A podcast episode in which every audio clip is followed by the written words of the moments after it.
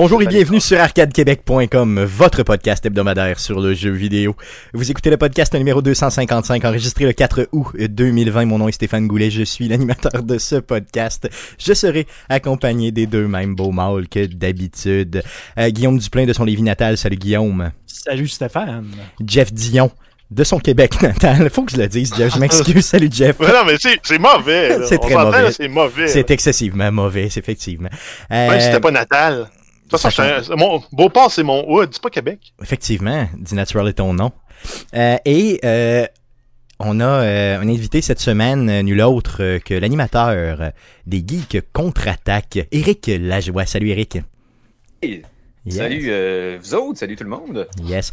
Et Eric, je sais pas si tu as remarqué, mais moi, je quand, quand tu passes à mon show, je me souviens de ton nom. Je sais pas si tu as remarqué ça, mais je te le fais remarquer brutalement. Euh, je me rappelle pas de ton nom de temps à autre au, euh, au Geek Contre-Attaque. De temps à autre, je te dirais 95% du temps, grosso modo, il y a une grosse hésitation avant. Je l'ai sur le cœur, je pleure. Je pleure. Je pleure à tous les jours. T'as une face relativement générique. Fait que c'est comme. C'est vrai. Non? T'as raison. Non, t'as raison, c'est vrai, effectivement.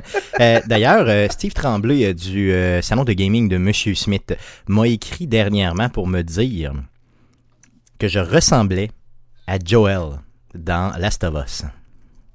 Est-ce que Steve Tremblay a raison ou tort? Je pense que Steve Tremblay veut t'appeler prochainement pour t'emprunter de l'argent. tu penses? Ben, moi, en fait, je pense qu'il veut garder sa réservation de célébrant. OK, oui, effectivement. Euh, donc ça, c'est dans notre intimité, euh, tout à fait, euh, Steve et moi. Donc, euh, Steve qui se marie et, euh, et il m'a demandé d'être le célébrant de son mariage et j'ai accepté avec plaisir. Euh, donc, ce sera pour l'année prochaine car ça a été reporté cause de COVID. les gars, sans plus tarder, j'aimerais qu'on puisse débuter ce podcast avec la traditionnelle section du podcast. Mais qu'est-ce qu'on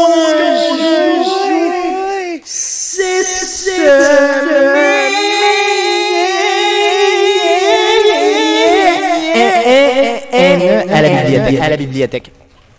Donc, on a vu qu'on est poli chez Arcade Québec, comme toujours. Euh, on va débuter avec euh, nul autre que Éric Lajoie, ce nom que je retiens toujours et que je sais dire constamment.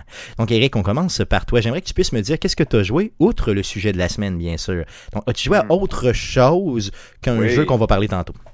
Oui, tout à fait. Bon, j'ai joué à un gros jeu, c'est ma raison de ma visite, mais également, euh, j'ai joué à NHL 2020, comme d'habitude avec mon frère en SharePlay, euh, sur le PS4, mais aussi, quand j'ai fait l'achat du jeu que je vais vous parler plus tard dans l'émission, j'ai trouvé un jeu sur euh, pendant la Summer Sale de PlayStation Network, un jeu de billard. De billard. Ça- Ouais, qui s'appelle Pure Pool. Le jeu était 2,49$. J'ai dit, eh, on va l'essayer. Puis c'est c'est le fun. Qu'est-ce qui, le qui démarque des autres jeux de billard? hein? Je sais pas, là, j'ai pas joué à beaucoup de jeux de billard récemment. Puis la plupart du temps, le monde parle de jeux de billard, ils vont parler d'un jeu de téléphone, tu sais, un jeu cheap. là, que c'est- c'est- Mais au PlayStation, honnêtement, la physique, le son, euh, petite musique euh, jazz, groovy, lounge en background, c'est comme c'est le fun. Honnêtement, hey, pour 2,49$, j'ai rien perdu. Là. Non, non, ça c'est sûr. Euh, il y a beaucoup, beaucoup de challenges, puis de petites ligues, puis de, de différents euh, euh, modes de jeu. Un mode carrière qui est le fun. Tu peux jouer en ligne contre du monde, tu peux jouer euh, couch co-op, tu peux jouer. Honnêtement, Peux-tu jouer en VR? euh, hein, je sais pas. Je sais pas. Mais Ouais, euh, reste que euh, euh, pour le prix qu'il vaut, c'est ridicule. Je sais pas si la, la- la vente est encore active, je pense que non. Mais prix régulier doit coûter 10$, top. Puis euh, honnêtement, c'est un bon petit jeu de billard qui, qui tue du temps, donc. Euh... Puis tu le recommandes même à 10$. piastres, là. ben, oh, oui. Oh, Good. facile. Euh, le- Facile. le- le- je te dirais que le seul jeu de billard que j'ai accroché, mais tu sais, de façon solide et intense, c'est que euh, où j'allais à l'époque, au marché aux puces, où je travaillais, et oui, j'ai déjà travaillé dans un marché aux puces, on se dévoile, on se dévoile aujourd'hui, euh, il y avait une arcade de, de billard, je me souviens pas du nom, mais tu avais Hmm. une... La, mécanique de jeu, si tu veux, c'est que tu avais une boule sur le board. Et euh, Ah. c'était en frappant, si tu veux, ou en roulant la boule Ouais. que tu faisais comme un peu l'effet avec ta, ta baguette et tout ça. C'était quand même bien fait. Ouais. Et, C'est euh, le même principe ça. que pour le, pour le Pong, entre autres, qui avait ce genre de, de, de, de boule-là analogue. Euh, T'avais aussi euh, Bubble Bubble, qui avait un système. C'est ça, Bubble Bubble? Non, Arcanoid Arcanoid à l'arcade avait aussi la boule là, comme ça. euh, que tu pouvais- genre de système similaire. hein. Ben, c'est parce que c'était la façon de faire des contrôleurs analogues à l'époque. Parce que sinon, quand tu pesais sur left une fois, ça pesait une fois, t'avais pas de, de, de tu sais. De degré de Euh, contrôle, ouais, c'est ça. Fait qu'avec la boule, tu pouvais tu tu sais, manager un peu de gauche-droite, avant-arrière. et tout ça. Exactement. Ouais, J'avoue, ouais, j'avoue, ouais, c'était ouais, une bonne idée. Puis ça jouait, en tout cas, pour le billard, ça allait aussi avait une super bien. version avec. C'est-tu vrai? Tetris avait Oui, ça? il y, a eu, il y a eu une version d'arcade de Tetris avec un- une manette comme ça. Hmm, ça devait pas être jouable. Non, mais ça me Parce que. Tetris, quand tu te pèses une fois à droite, tu t'attends à ce qu'il y ait une fois à droite. Là. Je Ouais, pour ah euh, ouais. quand tu en peut-être un haut. autre jeu de puzzle. Je te dirais que ma mémoire est un peu fautive quand ça remonte à 35 ans dans le passé. Ouais, effectivement, effectivement. Moi qui pensais que t'étais plus jeune que ça. Euh, ben, tu sais, 35 ans, c'est pas vrai, là, que c'est 80 1985, mais reste que ça fait longtemps. Good. Euh, donc, ça fait le tour de ce que tu as joué, outre le sujet Ouais, de la Pure semaine. Pool, NHL 2020 et un autre jeu, puis c'est ma raison de ma présence cette semaine. Good. Donc, euh, eh, on va vous en parler tantôt. Yes, good. On enchaîne avec Jeff. À quoi tu jouais cette semaine, Jeff? Euh, yes, euh, j'ai profité des derniers instants de la saison 5 de Call of Duty euh, Modern Warfare et j'en ai profité aussi pour jouer à Warzone dans les derniers, pour les derniers moments dans certaines zones qui vont s'ouvrir euh, avec le patch qui arrive demain. Euh, sinon, là, j'ai jamais réussi encore à faire un, un finir promis. Par contre, j'ai réussi à finir deuxième à quelques reprises, troisième. Je suis arrivé plusieurs fois dans le top 10. Euh, tout ça, là, en fait, en, en solo. Euh, en équipe, c'est beaucoup trop frustrant à jouer là, en squad de 4 quand tu joues avec des, randoms là, qui font n'importe quoi, qui décident qu'ils jouent pour eux-mêmes, puis que leur but c'est de faire le plus de kills. Fait que euh, c'est pour ça que je joue maintenant en solo. Puis j'ai bon espoir d'un jour finir à faire un top 1. Euh, tantôt, tu disais c'est la fin de la saison 5. Est-ce que c'est la fin de la saison 4 et la saison 5 s'en Ah, vient, saison c'est ça? 4. Ouais, c'est ça, exact. La fin de la saison 4, la saison 5, Good. ça s'en vient. Je me suis mêlé dans mes, dans mes chiffres. Sans problème, sans problème, good. Euh, de toute façon, on en reparlera dans Jouer cette semaine. Justement, j'en ai fait une nouvelle là, euh, pour ça. Dans les nouvelles, pas d'en jouer cette semaine. Toi aussi, Euh, t'es mêlé. Ouais, Deux poignées de effectivement. Deux de clous, tu sais. Écoutez pas ça, allez-vous-en. Yes. Euh, ça fait-tu le tour de ce que tu as joué? Tu as joué à d'autres choses? Euh, non, j'ai joué à Neon Abyss, euh, qui est un platformer euh, style euh, 8, ben, plus, plus 16 bits, là. C'est vraiment style rétro, qui s'appelle Neon Ab- Abyss, je sais pas si je l'avais dit. Quand j'avais vu, en fait, le trailer, moi, pour la Switch, je me suis dit, eh, ce serait le fun qu'il soit sur la Xbox. Je m'en vire de bord. Il est sur la Xbox Game Pass. Donc, euh, ce, qui, se- ce qui se trouve, c'est que tu commences euh, ton aventure dans un bar. Euh, et en fait, une place pour, euh, comme après dans toutes les roguelikes, pour dépenser des jetons que tu gagnes en cours de, en cours de route pour aller chercher des améliorations. Puis ce que tu fais, c'est que tu rentres dans un donjon, puis tu te promènes en détruisant tout ce qui est, qui est là, tout ce qui est vivant. Euh, la, seule différence, c'est que au cours de ton voyage, tu vas ramasser des œufs. Et en- après un certain temps, les œufs vont éclore, soit qu'ils vont te donner rien pantoute, ou tu vas avoir un petit bonhomme qui va se mettre, qui va se mettre à suivre. Donc, tu pourrais te ramasser avec une momie qui, qui te puis elle, elle attaque aléatoirement les ennemis, ou tu pourrais avoir un shuriken qui tourne autour de toi, qui lui, il va faire du dommage aux ennemis qui, euh, quand sont proches de toi. Euh, à travers tout ça, tu trouves des, des, des, des objets pour t'améliorer. À un moment donné, tu peux te ramasser à te mettre un masque qui va faire que ton fusil va lancer plus vite. Par-dessus ce masque-là, tu vas mettre un autre masque qui va faire que tu vas sauter plus haut. Après ça, tu vas te ramasser avec des ailes qui vont te permettre de voler. Puis graduellement, là, donc à chaque fois que tu joues, c'est différent. Puis le but, là, je me suis pas encore rendu après la première séquence, mais c'est de compléter cinq niveaux pour après ça battre le boss de ce niveau-là, pour après ça t'amener à l'étape suivante. Donc il y a cinq boss comme ça à, à battre dans le jeu. J'ai pas battu le premier. Ok, ok, mais tu vas continuer à y jouer parce que tu as l'air excité Oh, par rapport à oui. ça. Et moi, quand tu Ben me parles oui, de un- porter un masque, ça m'excite. qui prend- Oui, vas-y. continue. C'est un jeu qui prend euh, peut-être à quelque part entre 10 et 30 minutes pour une partie, dépendant de tes talents et de, comment le hasard, te favorise. Là. Donc, euh, mais sinon, c'est ça. C'est un, jeu, un petit jeu le fun qui remplace un peu euh, Dead Cells, là, auquel j'avais joué beaucoup, beaucoup, beaucoup. ça se multiplie un peu les types de jeux du genre euh, et ceux qui ont des bonnes idées comme ce que tu viens de nous dire ben vont, justement popper là, cet EPA, T'sais, vont, vont sortir du lot si vous voulez. Sinon les autres ben peut-être qu'on les connaîtra jamais. Donc celui-là semble fort intéressant. Ça fait le tour de ce que tu as joué? Oui. Yes, de ton côté euh, Guillaume, euh, encore un peu de Minecraft comme j'ai compris. Yes. Yes. Ben, c'est pas mal la seule chose à laquelle j'ai joué euh, cette semaine. Donc, euh, j'ai poursuivi mon aventure à Minecraft et euh, euh, je je peux comprendre, parce que j'avais déjà dit là, que quand je jouais à Terraria, là, qu'il y avait comme un peu deux mondes. Il y en a qui disaient que Terraria c'était un Minecraft en 2D, puis que Minecraft c'était un Terraria en 3D. Et bon. Puis il y a plusieurs personnes qui euh, n'aimaient pas ce comparatif-là, puis je peux le comprendre, parce qu'effectivement, euh, Minecraft beaucoup plus axé justement, fabrication, créer des choses, alors que euh, au niveau de Terraria, tu as vraiment beaucoup plus de, de- d'items, si tu veux, dans le jeu, euh, un système d'items peut-être un peu plus avancé. Par contre, Minecraft n'est peut-être pas, parce que là, je te- je t'en parle à toi parce que je pense que t'as jamais joué à ça, ou, tu sais, comme un Non, peu tout le- vraiment, vraiment jamais. comme non. moi, avant là, deux semaines, genre, t'as vu des enfants jouer à ça, puis ben, c'est tout ce que t'as vu dans ta vie de Minecraft. Tu sais, même la joke dans euh, South Park, tu sais, euh, l'affaire du cheval, là, comment, euh, je sais pas faire quoi un cheval, euh, c'est ce qu'ils mettent comme mot de passe sur le décodeur de leurs parents pour écouter la télé. Je sais pas si vous vous souvenez de cet épisode-là.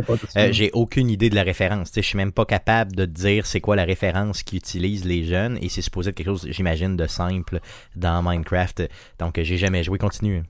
Non, mais écoute, j'ai pensé peut-être te l'amener, euh, Minecraft, en essayant de te l'expliquer. On s'entend, je suis pas un expert, ça fait deux, euh, deux semaines que je joue. Mais je vais essayer de te l'expliquer du- mieux que je peux pour justement démystifier un peu ce qu'est Minecraft, parce que moi, j'a- moi j'adore ça pour l'instant. C'est pas, euh, tu sais, je remplacerai pas un genre de Fallout 4 par un Minecraft, mais par contre, c'est un bon jeu là. Euh, tu- quand Ben, t'as en fait- deux- deux minutes à, à- à passer là. En fait, juste la, la composante de construction de Fallout 4 pourrait être remplacée par Minecraft. Ouais, effectivement. Guillaume, euh, je te propose quelque chose. Euh, Ouais. La semaine prochaine, Yes. euh, mercredi ou jeudi, ce qu'on fait, OK? Euh, si tu as du temps, bien sûr, là, OK? Tu stream Minecraft sur la chaîne euh, Twitch de- d'Arcade Québec. Si tu as du temps, là, sinon ce sera la semaine suivante. Et tu m'expliques qu'est-ce que tu fais, mais tu me l'expliques à moi, pas aux auditeurs, à moi. Et moi, En je fait, en fait, moi, faudrait que je te fasse jouer. Oh, ok, ouais, ben ok. Ouais, Ouais, j'avoue que ça, ça serait bien. Là, moi, je joue, puis toi, tu me, tu m'expliques comment jouer. Là. Ça, ça serait encore Yes, mieux. Avec les deux semaines d'expérience. C'est ça, dans le jeu, tu as, différents, en fait, euh, quand tu joues en mode survie, tu as, différents milestones qui arrivent là, dans le temps. Il y en a un- le premier que tu as habituellement, c'est survivre une nuit. Survivre la première nuit, là, ça, c'est le premier défi. Après ça, c'est réussir à survivre longtemps. Puis, à la fin, là, le but, c'est de tuer le Ender Dragon. Ok. Mais pour faire ça, tu peux passer des heures et des heures et des heures et des heures et des heures et des heures Et des heures et des heures. à construire des choses, améliorer ton équipement, ramasser des enchantements, monter de niveau pour graduellement réussir à te battre, à, à te rendre au dragon, le battre puis le tuer. Mais les gens, qui, euh, les gens qui construisent des choses Ouais, mais c'est comme c'est- exactement ce que je voulais dire. C'est parce que, tu sais, Minecraft, là, on a la vision un peu bloc Lego pour enfants, puis ils construisent le Colisée de Rome, puis tu regardes, c'est comme, ben d'un, ça y ressemble pas parce que c'est en, en bloc dégueu, puis de deux, euh, t'as-tu passé genre 50 heures à faire un Colisée de Rome poche dans Minecraft? Ben ça, c'est comme 95% de ce qu'on pense ou ce qu'on voit, mais il y a le mode, comme Jeff disait, le mode survie, qui est un jeu, à, à- un véritable jeu de survie dans Minecraft, où tu dois, comme euh, d'autres sortes de jeux, ben justement, survivre la première nuit. Ben là, je fais quoi, j'ai rien. Ben là, c'est bon, tu- on vous avez sûrement tous déjà vu ça. Le gars punch un arbre avec son poing pour ramasser genre des, des arbres, là, il se fait une hache en bois, comme si du bois, ça coupait du bois, en tout cas. Mais Il y a une logique bizarre, mais faut c'est ça, mais tu sais, il y a un jeu là-dedans. Puis genre de peut-être que euh, un paquet de monde un peu plus vieux comme moi qui ont comme juste aucune idée que ça existait là, dans le fond. là.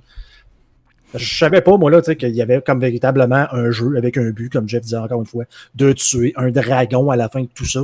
Et que, tu sais, ben, nécessairement, ben, tu dois jouer et crafter un peu tes affaires au fur et à mesure, comme d'autres jeux de survie. là. Donc, le jeu a été monté pour être une expérience de survie et après coup, il a été comme un peu. Ben, euh, on, a- on en avait parlé là, à nos euh, jeux qui avaient influencé la décennie. C'était comme le père de tous les jeux de survie hein, qu'on a aujourd'hui. Oui, c'est vrai, c'est vrai, c'est tout à fait vrai. C'est euh, l'ancêtre de ces jeux de survie-là. Puis le, le- le programmeur en moi peut voir le- le- le- l'aspect, tout l'aspect technique, la réussite technique en arrière de ça, là, de réussir à faire un monde qui est. tu comprends en jouant pourquoi c'est des blocs. Parce que ce jeu-là n'aurait jamais fonctionné d'une autre façon.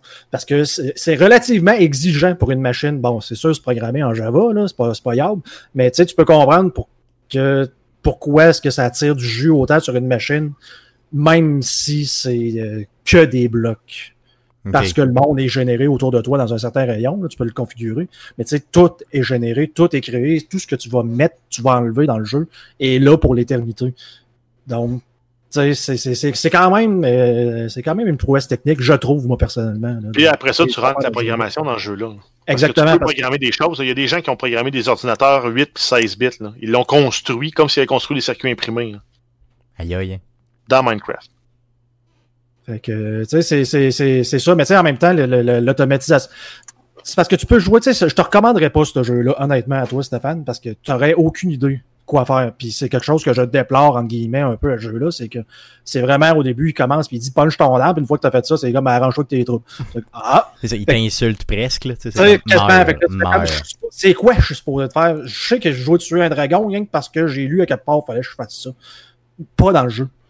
Fait que tu sais, le jeu ne te prend vraiment, mais vraiment pas en main. Là, tu vas lire, le monde dit, ben, c'est parce que c'est toi, faut que tu fasses ton aventure. Je dis, non, j'aimerais ça un, un narrateur pareil, tu sais, pour me. Un mini narrateur, quelque chose. De- je- le, le Un genre de scénario pour Ah, t'introduire ça. au jeu. un peu à la, No- euh, à la no, Man- No Man's Sky, qui est un, euh, un genre de Minecraft dans l'espace, quand on, quand on- on regarde ça, mais le, le- les premières quêtes et tout le système de quêtes que tu as est là pour te faire comprendre les mécaniques du jeu. Ce que tu vraiment pas dans Minecraft. Ouais, c'est un genre de tutoriel, là, dans le fond. euh, Exactement. c'est ça.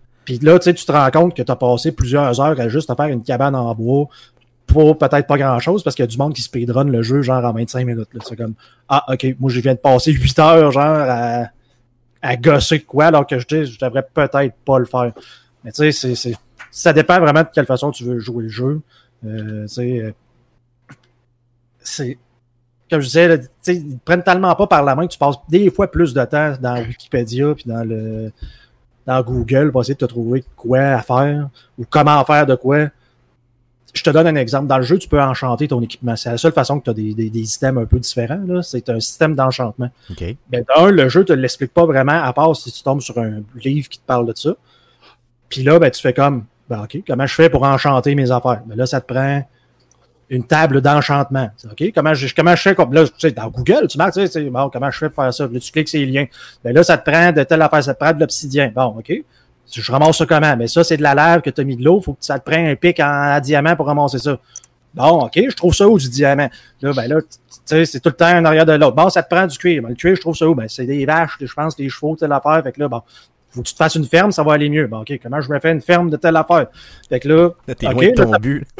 T'as, ton livre qu'il faut que tu mettes dedans, mais ça te prend du papier. Du papier, tu fais comme euh, ça avec quoi? Tu fais comme de la canne à sucre. Là, tu passes un minute à dire comment de la canne à sucre peut faire du papier, mais c'est pas grave. Fait que là, bon, je me fais une ferme de canne à sucre. Fait que là, comment je me fais une ferme de ça? Puis là, tu vois du monde qui font comme, mais là, tu peux l'automatiser en faisant, parce que justement, tu as des blocs spéciaux qui font en sorte que tu peux automatiser. Là, tu te dis, pourquoi, pourquoi j'automatiserais ça alors que je peux prendre mon épée pour? Non. Tu sais, c'est. Ouais, le trou Là, est dans le nœud, le nœud est dans la branche, ça, la branche est dans l'arbre, l'arbre est dans un c'est tout à fait ça. Puis, tu es tout le temps, en tout cas, moi, pour ma part, je suis tout le temps dans, dans Google, comme je disais, pour essayer de chercher comment faire ces affaires-là. Puis c'est un en arrière de l'autre pour chacun des trucs que tu as à faire dans le jeu, pratiquement. Là. Fait que, tu sais, ça. L'expérience serait peut-être plus le fun si on le prenait un peu plus par la main, mais bon. Effectivement, mais t'as raison Mais, que euh, c'est pas pour moi, là, clairement. Puis là, après ça, tu te rends compte, tu veux optimiser ton enchantement. Ben, ça te prend des bibliothèques autour de ta table d'enchantement. Ah oui, ça, ils te le disent pas. Ça, ils te le disent pas. Eh non! T'as une table d'enchantement, si tu mets d'autres types de blocs qui doivent être absolument à un bloc de distance, il faut qu'il y ait un trou entre les deux parce que sinon ça marche pas. Mais si tu as des genres de bibliothèques autour de ta table d'enchantement, ça augmente la puissance de tes enchantements. Comment t'es supposé de savoir ça? J'en ai aucune crise d'idée. Mais Comment, comment la première personne l'a trouvé? C'est ça, je sais pas. En parlant avec le programmeur, j'imagine. C'est du Ça, code Java, ça se décompile? Ouais, j'imagine. Je sais pas. Ok, good. Donc, je, je comprends que tu vas continuer à jouer à Minecraft. Ouais, je, continuer à jouer, mais comme je dis, c'est, c'est, c'est- ça sera pas mon jeu numéro un. tu sais, Ça remplacera pas un genre de cyberpunk à sa sortie. Non, ça, Mais c'est tu sais, ça. je, je peux comprendre l'intérêt. C'est un jeu que, que j'adore quand même. Puis tu sais, je peux voir l'intérêt de jouer dans la même carte pendant une éternité parce que les maps sont incroyable- incroyablement grandes. Puis d'avoir un serveur aussi, justement, où ce que tu peux jouer avec d'autres personnes qui font des constructions chacun de leur bord, puis tu sais, chacun fait son, sa petite aventure, chacun son bord. Je peux vraiment y voir l'intérêt. Ça reste, ça reste un bon jeu. Là. Good. Fait que Good. ne vous fiez, pas aux graphiques. euh, vous pouvez essayer ça. Si vous aimez ce genre de jeu-là, bien sûr. Exactement. Et si vous avez euh, à plus de 35 ans comme nous et que vous Mm. n'y avez jamais joué, parce que si vous avez en bas de 35 ans, je présume que euh, vous savez déjà de quoi on parle quand on parle de Minecraft. Je peux, je peux comprendre des parents qui ont des enfants qui les envoient là-dessus. Parce que c'est sûr comme jeu. C'est sûr, oui, c'est sûr que d'avoir des enfants, je les enverrai là-dedans, probablement dans le mode créatif, mais ça peut être une très, très bonne base de déduction logique pour un enfant, c'est de dire, ben, tu veux faire tel truc, comment je fais ça, ben, ben, informe-toi, essaie de le faire, essaie de le construire. C'est vraiment des Lego virtuels. C'est ça. non, Quand tu es en mode créatif, là, beaucoup. C'est positif, clairement. là. Oui. C'est ça. Good. Euh, et de mon côté, euh, j'ai joué à, euh, sur PlayStation 4. J'avais acheté à sa sortie en 2017 euh, Uncharted The Lost Legacy. Donc, le suite au quatrième Uncharted, il, avait sorti, il était sorti un standalone dans lequel il n'y avait pas le protagoniste Nathan Drake, mais bien une protagoniste qui s'appelle Chloe Fraser, que tu rencontres déjà dans, les, dans la série des Uncharted, et qui est la plus belle protagoniste de tous les jeux vidéo confondus. Là. Euh, je veux dire, c'est la, c'est, véritablement, là, je vais sonner comme un masturbain, là, mais c'est véritablement la euh, dame la plus sexy du jeu vidéo. Elle, elle a la palme et de très loin, les amis. Il n'y a personne même qui l'accote jusqu'à la cheville, ça n'arrive pas. Donc, euh, cette Chloe Fraser, euh, on voit son histoire euh, un peu. Là, donc, euh, c'est vraiment un Uncharted, là, clairement, ce Lost Legacy. Mais il dure un petit peu moins longtemps. Et là, moi, je me suis dit, pour mon défi, il faut que je me clenche des jeux. et je vous rappelle que je dois passer euh, 12 jeux vidéo de plus de 8 heures dans l'année. Et j'en ai seulement un de fait à battre. Donc, euh, et, on est, et on est au début août. Donc là, euh, quand je finis ce jeu-là, hier soir, donc j'ai fini quand même euh, assez tard, entre guillemets, euh, je m'en vais tout de suite dans le menu pour voir dans les statistiques combien j'ai joué de temps, pour voir, et j'ai joué 7h16. Et j'ai passé le jeu, donc il reste plus rien à faire. Donc, donc celui-là, euh, je l'ai passé, mais je pourrais pas le comptabiliser comme Ah, étant. regarde, là, on va te laisser une chance. là. Ça va te monter à 3, mais en 8. 3 sur 8 à date. Moi, je Ah serais ben- prêt à te laisser une chance pour celui-là. là. Mais Guillaume, Guillaume, est-ce que t'es d'accord ou t'es pas d'accord? Parce que 7h16. Bon, moi, je suis plus ou moins d'accord, mais moi, ouais. Ok, c'est bon, donner. bon, good. Donc, euh, euh, Parce que sinon, il va abandonner le projet. il était supposé de clencher son backlog, il le fera pas. mais celui-là, honnêtement, était dans le backlog, un jeu que j'avais pas fait, que j'avais acheté full price à sa sortie en 2017. Euh, je vous le dis, là, la force de ce jeu-là, c'est vraiment les décors. Ils ont mis, euh, Naughty Dog, qui a programmé ça, a mis un accent sur les décors, mais de façon intense. Déjà que Uncharted était réputé pour avoir des décors de feu, de fou. Euh, dans celui-là, Lost Legacy, on a, euh, c'est, hallucinant, je vous le dirais. L'histoire est un peu cucu, tu c'est une histoire d'action, bien simple, avec des affaires qui se peuvent pas, là.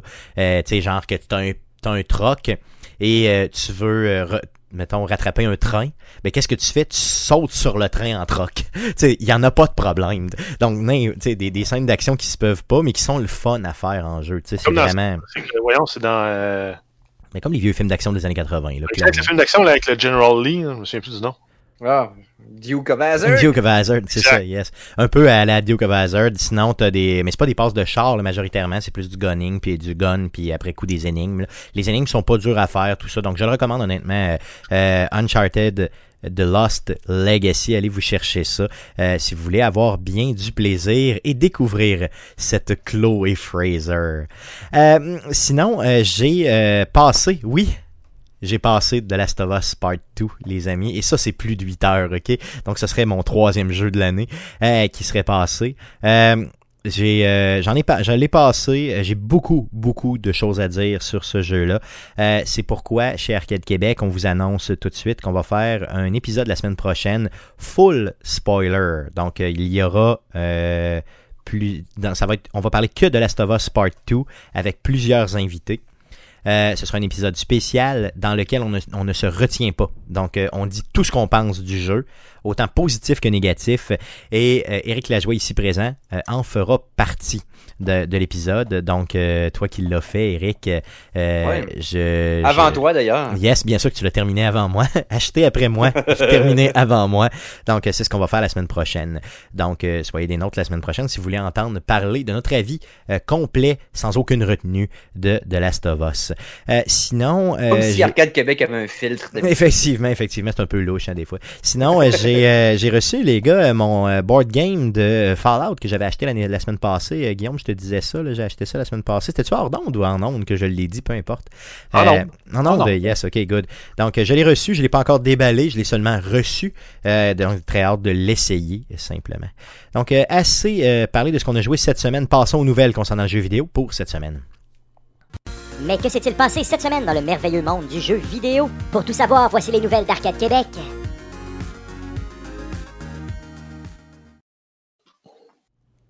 Vas-y, Jeff, pour les news.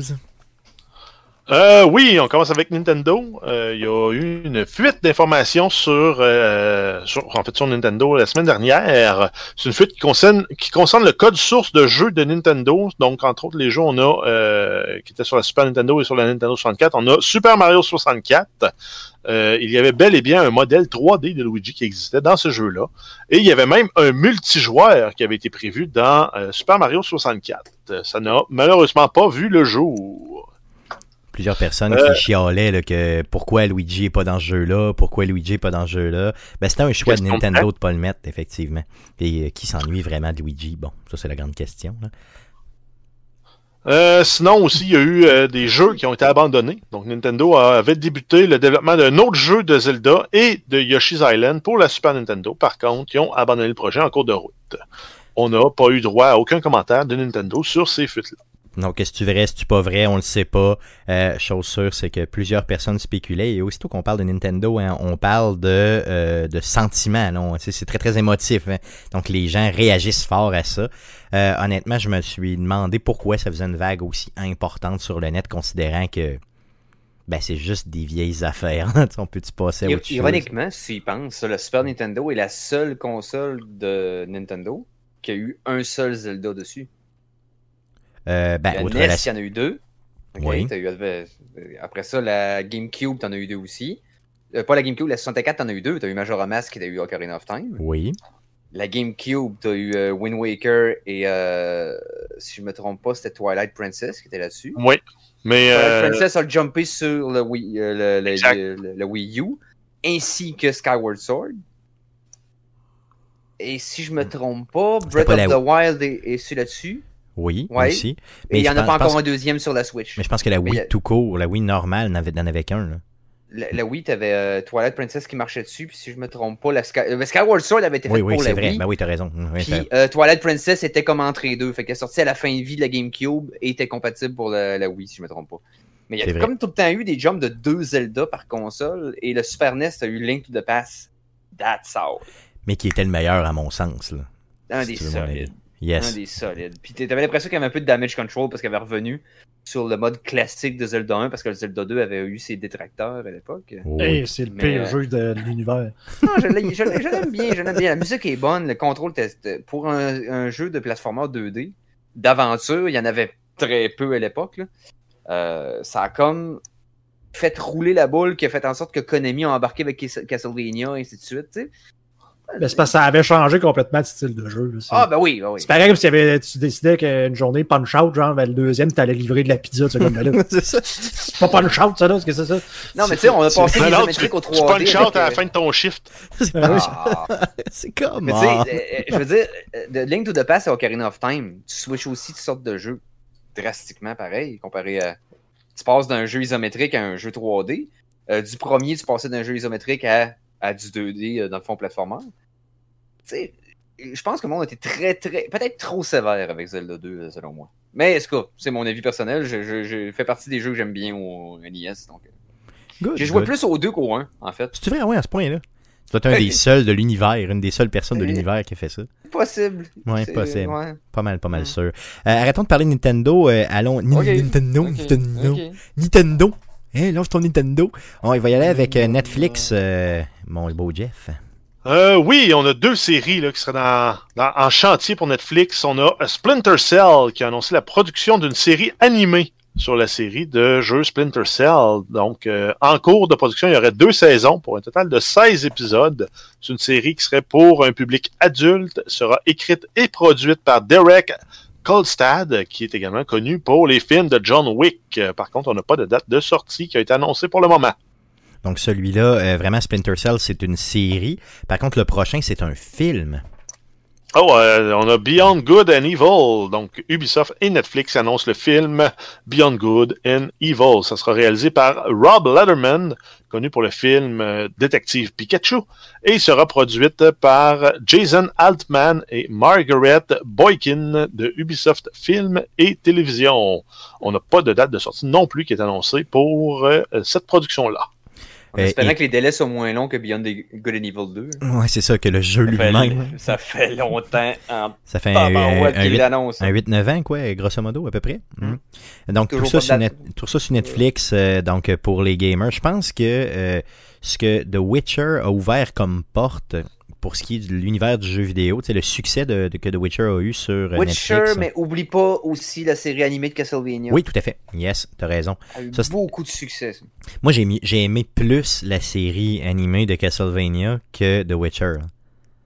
Mais j'ai pas toffé deux épisodes de Witcher, donc je devrais peut-être me Tu relancer. t'es pas rendu jusqu'à Ouais. l'épisode qui expliquait tout, là, comme qu'on t'a dit de faire. Ouais, c'est ça, comme vous me dites à toutes les fois qu'on en parle. Mm. C'est parce que là, tous les personnages sont pas sur la même timeline, puis à un moment donné, tout se rejoint, tu fais comme. Mm. Ah, Non, mais l'actrice qui joue ça- la petite fillette, là, puis que tu sais très bien qu'elle est belle, là, elle est pas bonne.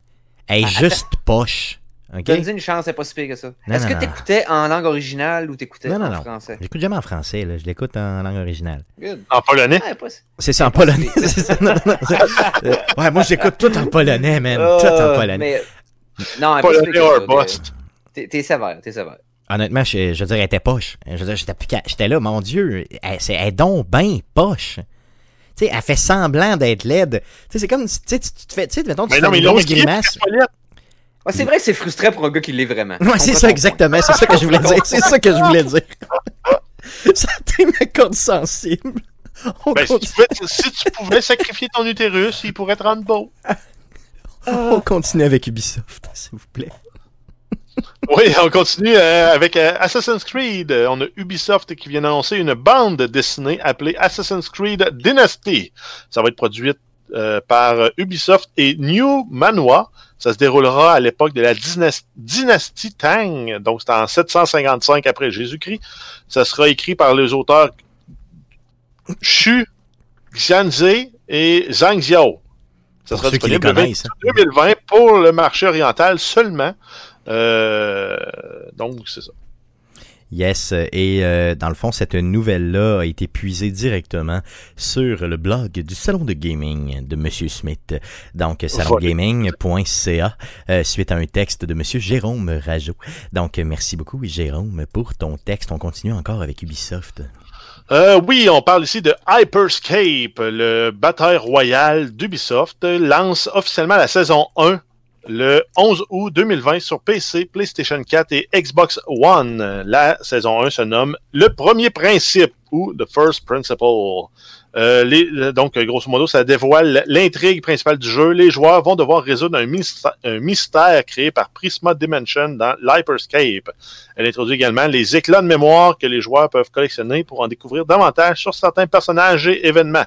Chaque semaine un nouvel éclat de mémoire sera dissimulé dans l'univers du jeu. Donc, ce sera aux joueurs de compléter, de le trouver, en fait, pour compléter leur collection. Et en plus des éclats de mémoire, les plusieurs bandes dessinées sortiront au cours de la saison 1 et les saisons suivantes, construisant peu à peu l'histoire d'Hyperscape. Ça fait du stock euh, pour expliquer une histoire. On se souvient aussi, ça, ça se passe dans un monde virtuel, là. donc c'est comme si les joueurs se connectent dans cette plateforme-là pour jouer des personnages virtuels dans un faux monde. Là. euh. Donc, tu te connectes à une plateforme dans la vraie vie. Puis ton personnage se connecte dans un jeu. jeu. C'est ça, exactement. Donc, c'est Exact. merveilleux. Euh, ils ont également annoncé une passe de combat pour la saison 1. Donc, comme tous les jeux qui sont rendus euh, à faire maintenant, là, on parle là, entre autres comme euh, Fortnite. En fait, je pense que c'est Fortnite qui a introduit le principe de la, de la Battle Pass, de la Combat Pass. Euh, ça va être disponible pour 950 Bitcrowns, la monnaie premium du jeu. C'est une devise qui peut être achetée en jeu et ça donne accès à des contenus exclusifs euh, cosmétiques. euh, pour en fait euh, voyons, configurer votre avatar à votre goût. Donc, euh, sinon, on termine avec Ubisoft euh, qui décrit le jeu comme étant un bataille royal free-to-play innovant et nerveux en milieu urbain et développé par Ubisoft Montréal où jusqu'à 100 joueurs peuvent s'affronter dans la ville virtuelle de Neo Arcadia. Donc, je prédis quand même un succès quand même important au niveau d'Hyperspace, euh, Hyperscape, pardon, euh, Hyperspace, euh, Hyperscape, qui euh, semble, euh, dans le fond, Ubisoft semble vraiment vouloir se lancer très fort dans le, le, le, le bataille royal et euh, je vois un hype, là. je vois clairement un hype euh, sur Internet par rapport à ça. Pour ceux qui aiment les batailles royales, allez essayer ça. Euh, on J'ai hâte de à- voir, en fait, c'est Ben, quoi qui va être innovant là-dedans? ils promettent quelque chose d'innovant, donc c'est sûr que ça Ah, va être ouais. innovant. c'est sûr. Non, mais euh, Jeff, je te, euh, je te, je te mandate euh, si tu veux. Euh, toi qui adores maintenant un nouveau fan Je de Battle Royale. Royale, j'adore euh, Warzone. Non, mais j'aimerais ça que tu puisses l'essayer peut-être une petite demi-heure, une petite heure, là, si tu veux, puis nous revenir avec tes appréciations de ça. Donc, on vous rappelle euh, ce jeu-là. la semaine prochaine, Yes. mardi prochain. Mardi prochain, simplement. Donc, euh, d'autres choses par rapport à Ubisoft? Euh, oui, on a le User Research Lab. Ça permet aux joueurs de jouer de leur domicile à des jeux à venir développés par Ubisoft. Donc, c'est comme une version bêta privée. Euh, et demande aux joueurs de donner leurs opinions. euh, et ça donne également des récompenses aux participants. C'était avant un programme qui se déroulait dans les studios d'Ubisoft. Donc, ils l'ont tra- trafiqué pour s'accommoder du COVID. Est-ce que tu peux donner l'adresse justement pour que si les, les auditeurs nous écoutent et veulent peut-être participer à ce programme-là d'Ubisoft, euh, Euh, aller sur oui. le net? C'est playtest en un seul mot, point ubisoft.com. Aussi simple que ça. Donc, après, quand, vous êtes arrivé sur cette adresse-là, on vous demande de sélectionner le studio pour lequel vous voulez travailler. Donc, exemple, si vous êtes de Québec, donc vous sélectionnez Ubisoft Québec. Si vous êtes de Montréal, bon, ben, il y a sur Montréal, Toronto ou autre, peu importe.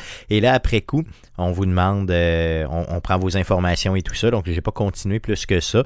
Euh, mais chose sûre, c'est que ça semble prometteur pour ceux qui veulent en voir un petit peu plus et avoir des goodies. Pourquoi pas? Euh, simplement être, euh, essentiellement, c'est tu deviens testeur, mais à la maison, ce qui est juste tout à fait merveilleux. Euh, D'autres nouvelles? Oui, on continue avec Halo. Donc, on a Microsoft et 343 Industry qui annoncent que le mode multijoueur de Halo Infinite sera gratuit pour tous. Il annonce également que la version sur la euh, Xbox Series X roulera à 120 frames euh, par seconde et c'est toujours un jeu qui est prévu pour une sortie en 2020. Il y a également d'autres rumeurs qui font état qu'il y aurait un bataille royale dans l'univers de Halo. Ce qui serait tout à fait, tout à fait possible. Euh, on Ben, est à l'univers. étant, de- étant que le jeu est free-to-play, euh, c'est une bonne façon de monétiser la plateforme, en fait, multijoueur. hein. Puis ça pognerait avec Halo, ça pognerait solidement. là. Je veux dire, c'est une franchise qui est tellement bien établie que je, veux dire, je me demande même pourquoi ils l'ont pas déjà fait, simplement. Euh, Parle-nous de Mar- Marvel's Avenger, là, de- le jeu qui s'en vient très très prochainement. Euh, oui, on a Crystal Dynamics et Square Enix qui annoncent le- euh, que Spider-Man sera jouable dans le jeu. Il sera toutefois exclusif aux consoles de Sony, PlayStation 4 et PlayStation 5. Ça va faire partie d'un DLC gratuit ajouté après la sortie du jeu. Euh, sinon, on a des nouveaux héros. À toutes les sorties de nouveaux héros, les joueurs de PlayStation auront droit à une période d'exclusivité de 30 jours pour les items suivants. Les euh, habits légendaires, les emotes, les takedown, euh, en fait, les exécutions épiques et les noms, euh, les plaques de noms. Donc, c'est c'est tous des objets qui vont par contre devoir être achetés avec une devise en jeu. Donc une exclusivité de 30 jours sur tout ce contenu-là à chaque héros qui sort, plus Spider-Man qui est euh, exclusif pour la PlayStation. Ça commence à faire des arguments de vente euh, pour un, nouveau jeu vidéo de, de- Marvel. Spider-Man étant un, un héros très très connu, si c'est pas un des héros les plus connus de tous les univers de super-héros. Je veux dire, à l'exclusion peut-être de Batman ou de Superman, euh, c'est pas mal Spider-Man qui est le top. Là. Pas mal Ben, on en avait parlé quand j'étais venu faire le, le spécial sur euh, Sp- euh, l'histoire de Marvel dans les jeux vidéo. Si Oui. tu te rappelles l'épisode. Oui, oui. Et euh, on avait compté le nombre de, de présences de Spider-Man. C'était plus. Genre, lui a plus de présence dans les jeux vidéo que toutes les autres réunies ensemble. Ouais, c'est malade mental. que- oh, Spider-Man est définitivement celui de Marvel le plus populaire, ça c'est hors de tout doute. Euh, par contre, euh, Batman, euh, ouais, c'est un, gros compétiteur. Ouais, c'est ça. C'est pas mal dans les deux tops là, euh, au niveau. euh, pas juste au niveau jeu vidéo, là, au niveau connu de tous. là. Ouais, que, culture populaire. Mais ouais. c'est ça, en général, en général, c'est pas mal ça. Là, yes. D'autres choses à dire sur Marvel's Avenger? Euh, oui, en fait, on a aussi les membres PlayStation Plus qui vont avoir droit à un bundle gratuit qui va comprendre un habillement rare, une plaque de nom et 100 crédits en jeu. C'est un jeu qui est toujours prévu pour une sortie le 4 septembre 2020.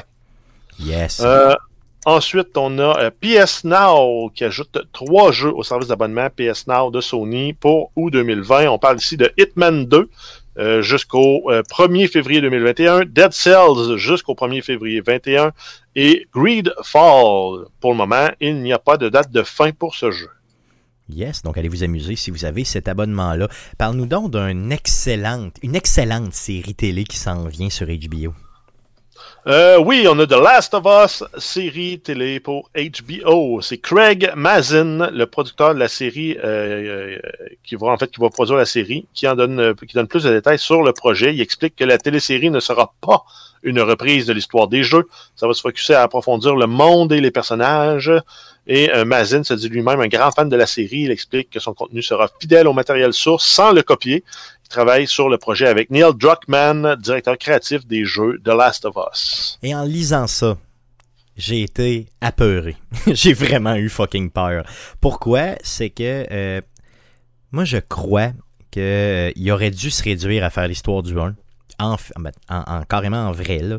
Et euh, je veux dire, c'est un gage de succès, s'il réussit à nous donner exactement l'histoire du 1, au pire, fais-moi les mêmes plans de vue que dans le jeu pour faire découvrir à tous quelle est cette histoire merveilleuse qui est Last of Us. Ça serait juste merveilleux, là. Le Ouais, fait mais c'est de- scénarisé pour, euh, comme une œuvre interactive, le jeu euh, du 1. Ouais, mais C'est pas la même scénarisation pour une œuvre linéaire. Je pense- Je pense qu'il s'attacherait un peu. euh, et le monde serait hyper sévère par rapport à la fidélité au matériel source. Alors que si tu restes dans cet univers-là avec des nouveaux personnages, puis qu'il y a beaucoup de potentiel de En fait, ce qu'il nous a dit, c'est qu'il va faire un hommage à ça en restant fidèle à l'ensemble de l'œuvre. Ce qui fait que là, il vient de prendre toute la liberté créative qu'il veut Ouais. Mm. pour Mais- piocher dans tout le volet inexploité. T'as deux jeux de- qui t'ont donné 30 heures de jeu, là. Chaque. Plus que ça. Quasiment 60 heures. là. Mm. Ben là-dessus, il va te rajouter une série de 8 épisodes qui vont te rajouter un nouveau 8 heures de contenu inédit. Je te donne un exemple, mettons. Silent Hill, le film, le premier. Est-ce que tu l'avais vu par Oh oui, je l'ai vu, oui. Il suit pas les personnages du jeu du tout. Il suit juste un autre personnage qui visite Silent Hill dans ces circonstances à ce, à ce personnage-là. Donc, il y a, dans le même principe, c'est qu'il a pris le, le- le IP du jeu, mais il a créé sa propre histoire dans cet univers-là, puis ça l'a aidé au film à être et fidèle au matériel source et avoir sa propre histoire et ses propres personnages. Donc, on pouvait pas vraiment blâmer le jeu de pas suivre le film, de pas suivre exactement le script du premier jeu, mais en même temps, d'avoir quand même toute l'atmosphère et toutes les. euh, les, euh, C'est que je dans, euh, Non, je veux juste dire, finalement, dans la série, ça va être un petit gars trans, puis lui, il va jouer de la bass. c'est ça, exactement, au lieu. Saison 2, ils vont en avoir un qui est euh, qui joue du drum. Puis à saison 4, ils vont faire un band. Mm. Ça serait malade.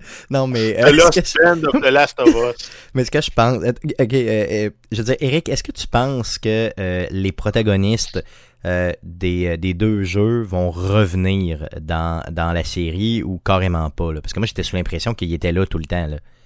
Moi, ce que j'aimerais qu'il fasse, c'est que ça se passe durant ce qui se passe dans le 1 ou le 2 et que les événements des jeux aient de l'impact indirect sur ce qui se passe dans la série. C'est-à-dire que ils soient dans cet univers-là, qu'ils entendent parler de tel événement, puis qu'on suive comme à distance ce qui se passe dans les autres, euh, dans les jeux? Sans jamais rencontrer les protagonistes? Soit, les- soit pour les rencontrer ou rencontrer l'impact de ce qu'ils ont fait, peut-être. Ah non, faut, faut voir Ellie et Joel. Voyons donc, là. Comment? Ben non. Comme ça, tu t'as pas besoin de caster. T'as pas besoin de caster personne qui ressemble à ces personnes-là. Pour, puis après ça, être déçu parce qu'ils ont pas pris le bon. c'est que tu as très peu de chances de caster parfaitement ces personnages-là et tu as d'excellentes chances de faire un mauvais casting qui va encore une fois mettre l'Internet à feu et à sang. C'est tellement facile de frustrer les fans de Last of Us à ce moment-ci que. Pourquoi te Ah oui, d'un mettre un zéro sur Metacritic. Ouais. Ah. Effectivement, Ah, effectivement. j'ai ça sera en un parle la semaine prochaine de ça. Ouais, ouais, d'ailleurs. non, Quelle- c'est moi aussi. Quelle tempête dans un verre d'eau Effectivement. monumentale. à ce J'ai excessivement hâte qu'on en reparle. Mais chose sûre, c'est qu'il y aura beaucoup d'intérêt. On n'a pas encore de date de sortie au niveau de cette série fabuleuse que je qualifie déjà de 11 sur 10 euh, au niveau de Last of Us, mais j'ai peur en Ouais, salle de me tromper. Fais attention, c'est une série basée sur des jeux vidéo. Ouais, c'est ça. déjà, c'est- Ça peut être mauvais. euh, Ça peut être mauvais. Ça peut être très Ça mauvais. part de loin, puis on espère que ça va pouvoir monter ça. à la côte. puis se rendre Monsieur. Mazin, je vous fais vraiment confiance, mais s'il vous plaît, livrez-moi quelque chose de pas pire. S'il vous plaît. On Euh, parle du gars qui nous a livré de Tchernobyl. Ouais, non, c'est vrai, effectivement. Il y a, il y a- il y a Ouais. quand même. Il y a, il y a livré, on s'entend. là. Là-dessus, il y a livré. Euh, Parle-nous de Microsoft, Jeff. Euh, oui, Microsoft a enfin annoncé la date euh, à laquelle le service xCloud sera disponible au grand public et sous quelle forme ce sera disponible. Ça va en fait faire partie intégrante de la Xbox Game Pass Ultimate. Le service actuel qui est en bêta va être discontinué aussi euh, pour laisser place au vrai service. Ça va être disponible le 15 septembre 2020. Ça va être euh, disponible pour 16,99$ par mois. Ça va donner le droit à plus de 100 jeux qui vont pouvoir être joués en streaming euh, sur votre console ou sur votre appareil Android pour le moment. Malade. Juste malade. Euh, c'est c'est juste fou. Ça, c'est- c'est c'est merveilleux, tout à fait. Et Razer a annoncé quelque chose justement de compatible euh, un peu avec nos appareils Android pour nous aider. à Euh, oui, justement. on a le Razer qui annonce le Razer Kishi pour Android. Hein, Ou en français, le rasoir Kishi. c'est ça, merci. Merci. Euh, en fait, c'est une manette qui va se clipper pour les téléphones euh, à gauche et à droite. Donc, il y avait déjà une version pour Android et pour iOS qui était sortie. Là, on en a une version brandée Xbox. Euh, ça permet là, de ça fonctionne en fait avec les appareils Android 8 ou plus. Et ça se connecte au téléphone par le port USB-C. Donc, c'est une connexion directe et non Bluetooth. Et il y a moyen aussi de brancher le contrôleur dans le mur directement là, par un autre USB-C qui va permettre d'alimenter le contrôleur et votre téléphone en même temps pour jouer quasiment à l'infini. Euh, ça a été là, euh, tuné pour le service xCloud de Microsoft et ça se détaille à euh, 99$ US. Par contre, si vous voulez faire une économie, achetez celui qui est plus générique Android, il est 20$ de moins. C'est vrai? Oui, OK. Ouais. Donc, En canadien, c'est 139, puis 100 euh, c'est 129, puis 139, par exemple. Yes, de toute façon, cherchez pas, je vais vous mettre euh, le lien pour aller acheter ou en tout cas au moins aller reluquer cet appareil-là dans la description euh, du présent euh, podcast. By the way, le Kishi, là, ça s'écrit K-I-S-H-I. OK, donc pour éviter toute forme de. Et en fait, là, ça, c'est un, c'est un produit qui a été présenté au CES 2020 et qui avait remporté tous les prix. Là, la version Razer pour Android strict. La version rebrandée pour Xbox va être disponible, là, je pense, au courant de la semaine prochaine. Yes, euh, et euh, je, ça, en fait essentiellement une Switch. Tu sais, dans le fond, le, design, là, quand tu l'as dans les mains, ça en fait essentiellement une Switch. Pour 100 pièces, c'est vraiment, vous avez déjà le téléphone, c'est pas cher si vous avez Moi, déjà cher. le... Ben, Ben, si, si tu compares, là, tu vas pouvoir acheter un clip pour 15$ qui va te clipper sur une vraie manette d'Xbox, puis qui va tenir ton téléphone. Qui va donner à peu près le même feeling. Pas parfait, là. En termes de portabilité, c'est pas aussi hot. Mais si tu veux exploiter le utiliser le service sur ton téléphone, t'es mieux d'y aller avec le, le- le petit add-on pour 15$ qui se clip sur une vraie manette d'Xbox que tu as Ok, chez vous. good, good. Envoyez-moi ça, l'affaire de 15 pièces, je vais peut-être l'essayer avant, effectivement, pour pas dépenser 140 Ben, il sort plus tard, lui. Ça va être Ouais. euh, développé par euh, 8BitDo, qui va également aussi rebrander euh, la, la, la- la- leur manette, euh, l'équivalent de la SNES de 8BitDo. Il va être rebrandé pour la Xbox là, en noir et très belle aussi. Ok, good. On pourrait éventuellement, dans les prochaines semaines, faire un petit sujet par rapport à ça, là, tout ce qui nous permet de bien jouer. Euh, Les accessoires de téléphone cellulaire pour exactement, exactement. Ça pourrait être pas pire. Ça, ça pourrait être pas pire comme sujet. Je le garde en banque. S'il y a de l'intérêt. Yes. Euh, deux, deux petites nouvelles pour euh, terminer les nouvelles cette semaine. Euh, oui, on a euh, Activision Blizzard qui annonce un BlizzCon virtuel au début de 2021. Pour le moment, on n'a pas d'autres dates, pas d'autres détails, pas de prix, pas de rien. Yes. Et on a Ghost of Tsushima. Donc, Sony confirme que Ghost of Tsushima, c'est la nouvelle franchise exclusive à PlayStation à avoir vendu le plus de jeux lors des trois jours suivant la sortie. Ils ont vendu 2,4 millions de copies dans le monde entre le, le 17 et le 20 juillet 2020. Aïe aïe. Donc, euh, un énorme, un énorme succès.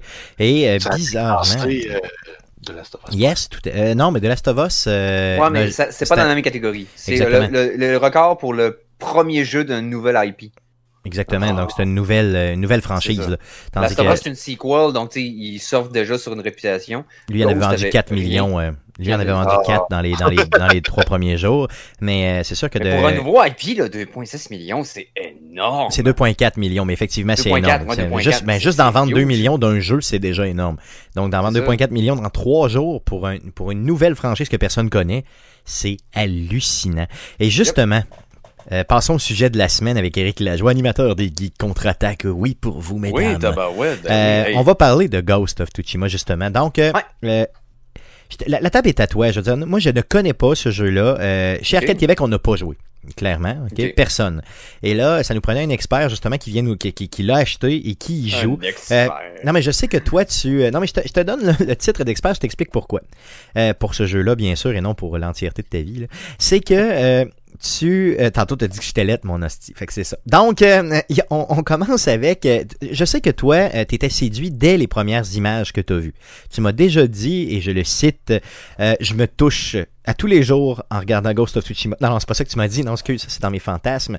Tu m'as dit, euh, v'là un an, j'ai vu les bandes annonces et depuis, euh, j'ai plus rien regardé parce que c'est un achat Day One pour moi. Est-ce que c'est vrai? Oui, non seulement c'est vrai, je l'avais même dit en ondes, je pense, quand on a, j'avais fait une émission avec vous autres. On a une émission où on annonçait la date de sortie et de Last of Us et de Ghost of Tsushima, qui était à trois semaines d'intervalle. Oui. Et j'avais dit, moi, c'était déjà un, un achat euh, Day One.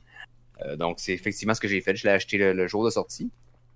La raison étant que j'aime les jeux de. hum, Je suis un, un fan de sandbox. J'aime les jeux ou- euh, ouverts depuis, de- depuis, ma, depuis mon, mon step avec Fallout 3 et Skyrim et tout ça. Donc, j'ai j'ai embarqué dans ce genre de jeu-là. Et le concept de faire ça dans, un, dans un Japon féodal, concept samouraï, etc. Moi, je t'ai vendu d'avant. J'ai dit, je veux essayer un jeu comme ça. Je veux me, me, me perdre dans ce genre de décor-là. Donc, même de- si euh, les critiques t'avaient dit que les mécaniques étaient dégueulasses, que euh, le jeu sortait mal, qu'il roulait mal, toi, tu l'aurais acheté pareil juste pour ça, c'est ça? Parce que c'est un monde ouvert puis que c'est dans un monde que J'aurais pas acheté un mauvais jeu, même si. On s'entend? OK. Euh, Days Gone, les critiques étaient moins, euh, moins positives avant la sortie du jeu, tu te rappelles? Oui, tout à fait. Mais euh, je voulais quand même essayer ce concept-là. Des hordes de zombies, puis d'avoir à entretenir ta moto, puis d'être complètement ouvert. Fait que moi, je, suis pas... je me laisse influencer par les critiques jusqu'à un certain point. Mais pour ce qui est de Ghost, j'avais confiance en la compagnie qui faisait le jeu, Sucker Punch. Oui. Euh, je veux dire, euh, produit fini qu'ils avaient fait avec euh, euh, les euh, Infamous, dans le fond. Oui. Personne ne s'entendait rien de ce jeu-là, puis le jeu a quand même livré là, sévère pour l'époque qui est sorti. là. C'était solide, le gameplay était le fun, le contrôle était sharp. Surtout le dernier Euh, que j'ai adoré. là. Le dernier, j'ai vraiment, vraiment adoré plus que les autres. euh. Second Son ou Dying Light, je me rappelle plus. Second Son. Non, Di- Dying Light, excuse-moi, c'est un autre C'est jeu. ça, c'est un autre Mais, jeu. euh, non, ça, Second mais, euh, Son ouais, était euh, sur la Mm. coche solide. D'ailleurs, la petite touche grunge, là, Nirvana et tout ça dans ce jeu-là était. C'était Mm. vraiment, tu sais, il me parlait à moi. là. C'est comme s'il disait Ouais. Stéphane, on va faire un jeu pour toi. Pour toi, toi, toi, toi, toi. Tu sais, dans Ouais, le fond, c'était vraiment, vraiment ça. là. Tout à fait. Alors, revenons à Ghost. euh, Oui. je, veux que, je veux que tu nous parles de tes impressions. euh, qu'est-ce que tu as aimé, qu'est-ce que tu as moins aimé. euh, Vas-y fort, laisse-toi aller. Ghost of Tsushima, qui est un jeu de un jeu d'action, aventure, exploration, qui se passe au Japon. je te dirais dans le pic de l'époque des samouraïs, mais ça se passe dans une invasion fictive de l'empire mongol de euh, comment il s'appelle dans le jeu. Je me rappelle plus de l'antagoniste. Euh, ça se trouve à être le cousin de Kublai Kai et le, le- le petit-fils de Genghis Khan. OK, OK. Donc, euh, deux gens lui- evil par, euh, par, oh euh, oui, écoute, par, de par le sang. de sympathiques individus pittoresques. Et euh, Ben, donc, ça, ça tombe bien, j'ai justement un chandail de Cobra Kai. Et voilà, donc e- effectivement, donc euh, c'est l'invasion de, la- de- de cet empire-là au Japon qui arrive par l'île de Tsushima et qui rase dans la, dans la, dans la, dans la séquence d'introduction, il, il élimine pratiquement l'entièreté des samouraïs de l'île. OK? dans l'attaque. C'est c'est même pas propre comme c'est une domination dégueulasse. Tu survis à cette invasion-là sur les plages de Komoda et ta survie est tout d'abord gardée secrète. Et par la suite, il faut que tranquillement, pas vite, tu rebâtis son honneur et que tu sauves la vie de ton oncle qui était le, le shogun attitré de cette île-là, c'est-à-dire le, le, le- le seigneur de Tsushima, dans le fond. OK. Et tranquillement, pas vite, tu euh, reprends tes lettres de noblesse, tu réconquères des de territoires, t'aides les paysans à, à récupérer leurs fermes. à- et- bref, tout ça, tu regagnes la réputation des samouraïs et tu redonnes espoir au peuple de se libérer du joug des, des, des, des Mongols. Donc, tu deviens un symbole un peu euh, de, de, de révolution, entre guillemets, là, ou de, de reprise des. Oui, mais non. Ce qui arrive, c'est que un, un gros axe narratif de l'histoire est que ven- venant d'un ordre de samouraï, tu as un code à respecter. Right? Yes. Le code du Bushido, donc euh, code d'honneur. Euh, mais pour reprendre le, le- le dessus, tu es tout seul contre une armée. Fait quand tu arrives dans une ville puis que, qui est occupée par, je sais pas moi, euh, 45 personnes, si t'es, tu décides d'y aller avec honneur, tu vas te faire buter. Ça n'a pas de sens. Ok, parce que tu peux pas te battre contre obligé- 45 personnes d'une shot. Là, t'es pas non plus un super héros. Là, t'es pas. Euh... Nope. T'es pas Pas au début. pas au début. Vraiment pas au début. Et donc, dans l'histoire, l'histoire te force à faire des, euh, avoir des tactiques un peu plus euh, sombres, des tactiques un peu plus d'assassin, de ninja, euh, euh, qui, qui te mettraient en déshonneur, sachant que t'es un samouraï, right? ok. Et Et, euh, là, c'est- le personnage, est-ce que lui, il, struggle avec ça un petit peu? Est-ce que lui, il, il est mal à l'aise Exactement. avec ça et tout ça? Ok, c'est ça. Exactement. Un gros, un gros axe narratif du personnage principal, c'est le conflit interne qu'il y a entre le fait qu'il a, a besoin d'être honorifique, étant donné qu'il est un samouraï, puis qu'il a à redonner espoir en montrant que les samouraïs vont, vont reprendre leur territoire, reprendre leur royaume et continuer euh, leur règne paisible. Mais en même temps, tu as à utiliser des tactiques déloyales, à tuer dans l'ombre, dans le dos. Et constamment, ton personnage est comme mis en face de, ce, de, de cette dichotomie-là entre euh, les Ouais, méthodes pour lui, son éthique est complètement, son éthique est complètement, là, Complètement. renversée. là. Et c'est et c'est très assumé dans le gameplay. Tu as à choisir à constante reprise. Est-ce que j'y vais de façon directe, honorifique et fidèle à mon code, ou est-ce que j'y vais en hypocrite, en sale, en assassin, en, en stealth, en furtif? Et tu peux complètement adapter ton gameplay à ça. Tu peux, tu, peux décider à quel point tu vas jouer ça straight pipe. Il y a une mécanique dans le jeu des combats qui est fascinante. Euh, qui s'appelle euh, stand-off. C'est-à-dire que quand tu arrives en présence de. quand tu arrives à proximité d'un groupe d'antagonistes, tu peux les provoquer en duel. Tu peux annoncer ta présence. J'arrive, amenez votre meilleur, je le bute.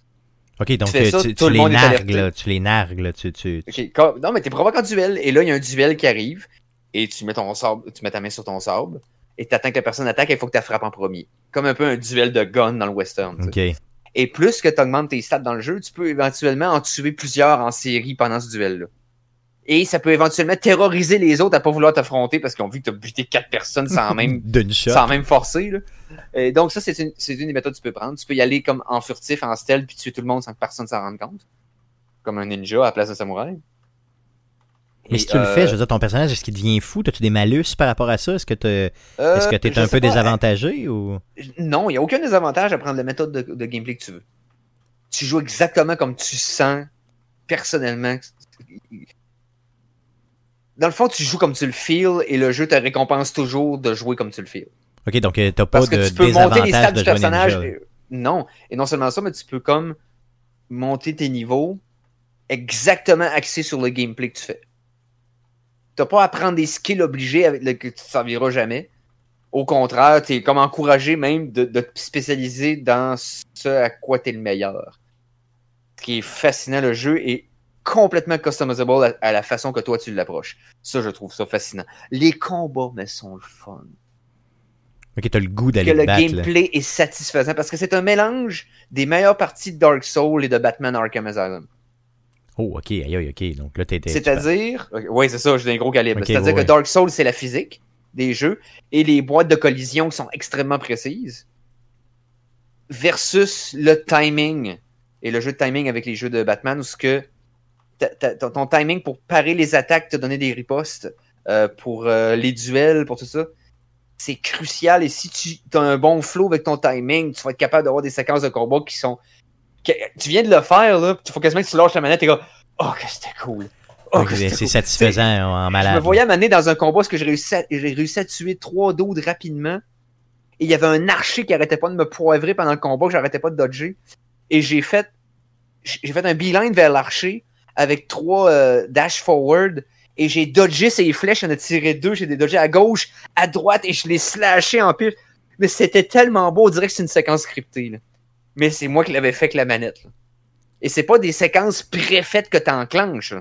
Tu dois faire chacun des mouvements mais la façon que le tutoriel est installé, la façon que les, euh, chacun des, euh, des nouvelles habilités que tu prends, le jeu t'offre une occasion de le pratiquer.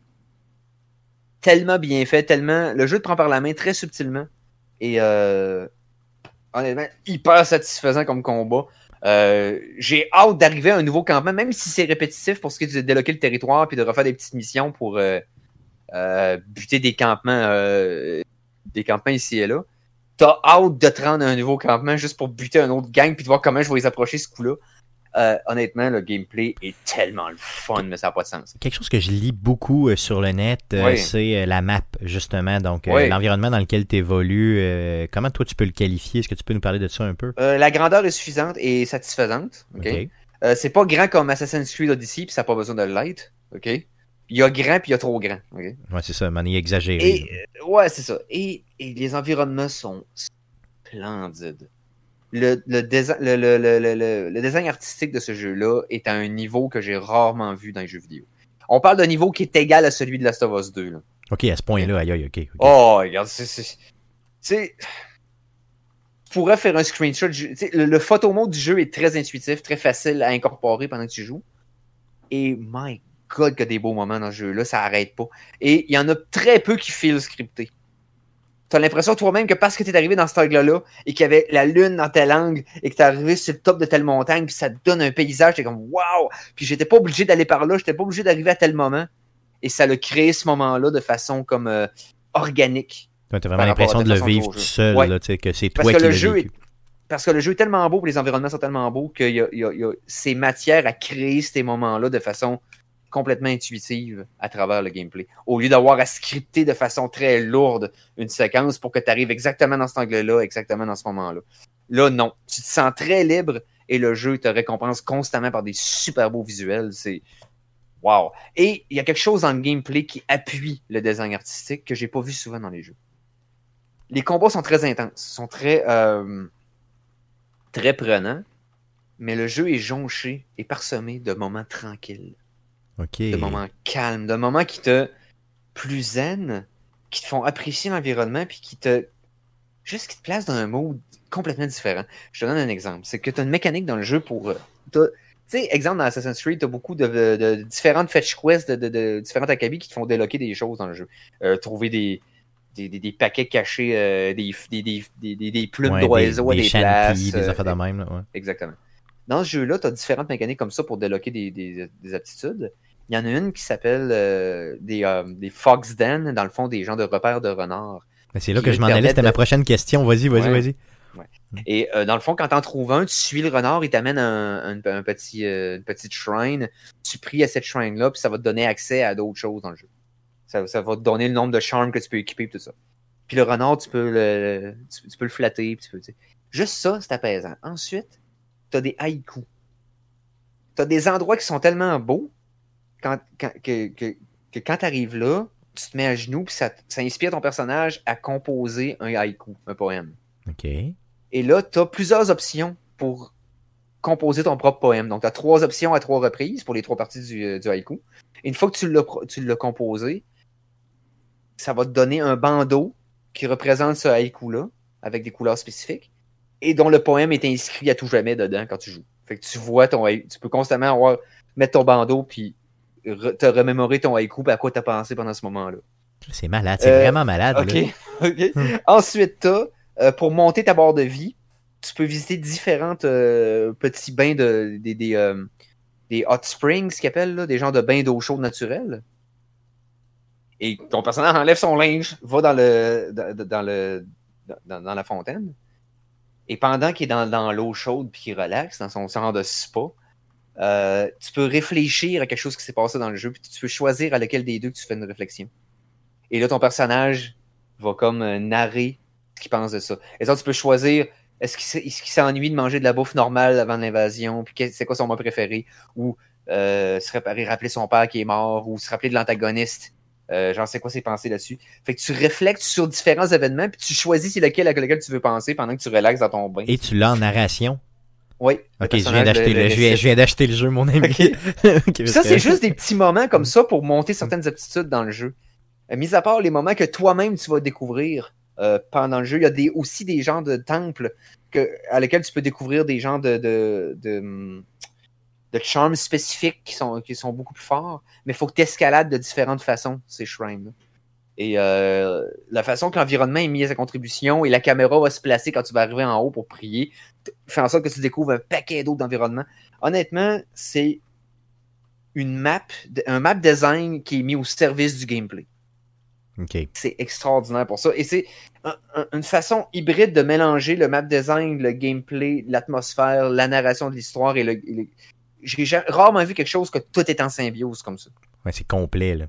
Ghost of Tsushima est simplement pour le fait que tous les éléments du jeu sont dans un mariage parfait, il une symbiose qui est extraordinaire. Juste pour ça, il mérite toutes les praises qu'il y a eu. Vous avez rarement vu un jeu où tous les départements euh, du développement du jeu ont fonctionné sur la même longueur d'onde. Tout à C'est fait. Et même malade plusieurs développeurs euh, japonais qui euh, ont contacté directement et même ont fait des déclarations en fonction de dire Sur Twitter, on sur est un- en public. C'est ouais. ça, ils sont un peu frustrés de ne pas avoir eux-mêmes fait ce type de jeu-là, euh, tu sais, considérant un- que, que c'est des Américains qui ont fait euh, la C'est job des un Japonais. hommage au Japon féodal qui est à la hauteur des praises des Japonais eux-mêmes. Et tu sais comment ils sont chauvins. Oui, tout Tu à sais fait. comment ils sont. Ils ont tendance à pr- promouvoir leurs propres produits au-dessus euh, des produits étrangers. Euh, combien d'années c'est après Microsoft avec Xbox avant d'être capable d'intégrer le marché japonais? Ils ont été en retard de quasiment 10 ans. là.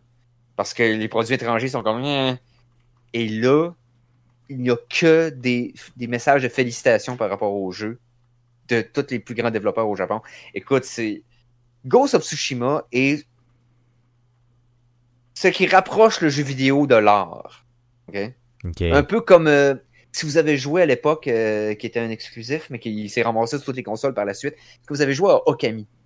Non, j'ai pas joué à ça, non. T'as entendu parler de Okami? Oui, oui, tout à fait. qui mais est un genre de jeu à la Zelda, mais si tu joues un genre de, de, de- de DS sous forme de loup. Et le style de jeu est comme une peinture au, euh, au pinceau. Ouais. Tout le jeu est dans ce style visuel-là. Euh, ça ressemble un peu visuellement en cel shading à la Wind Waker. Euh, Ok. The Legend of Zelda Wind Waker.